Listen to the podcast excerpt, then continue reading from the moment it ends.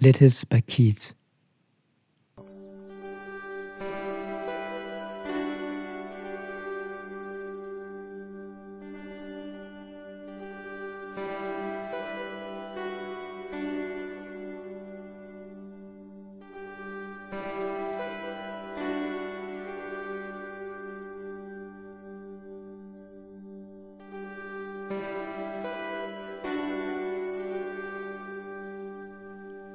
My dearest lady, I'm now at a very pleasant cottage window, looking onto a beautiful hilly country with a view of the sea.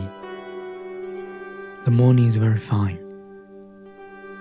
I don't know how elastic my spirit might be, what pleasure I might have in living here if the remembrance of you did not weigh so upon me.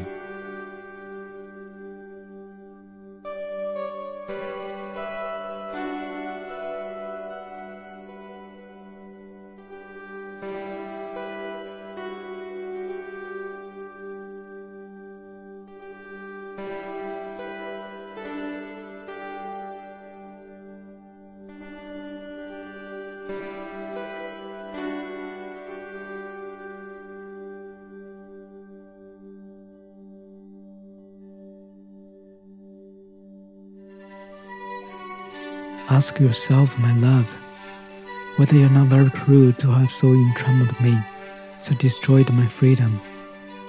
For myself, I know not how to express my devotion to so fair a form. I want a brighter word than bright, a fairer word than fair.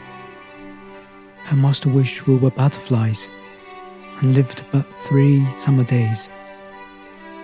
Three such days with you I could fill with more delight than fifty common years could ever contain.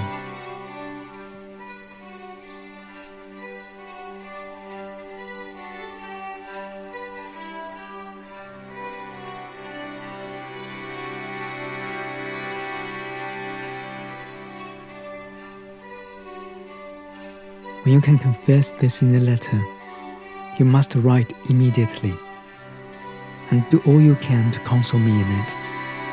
Make it rich as a draught of poppies to intoxicate me. Write the softest word and kiss them, that I may at least touch my lips where yours have been.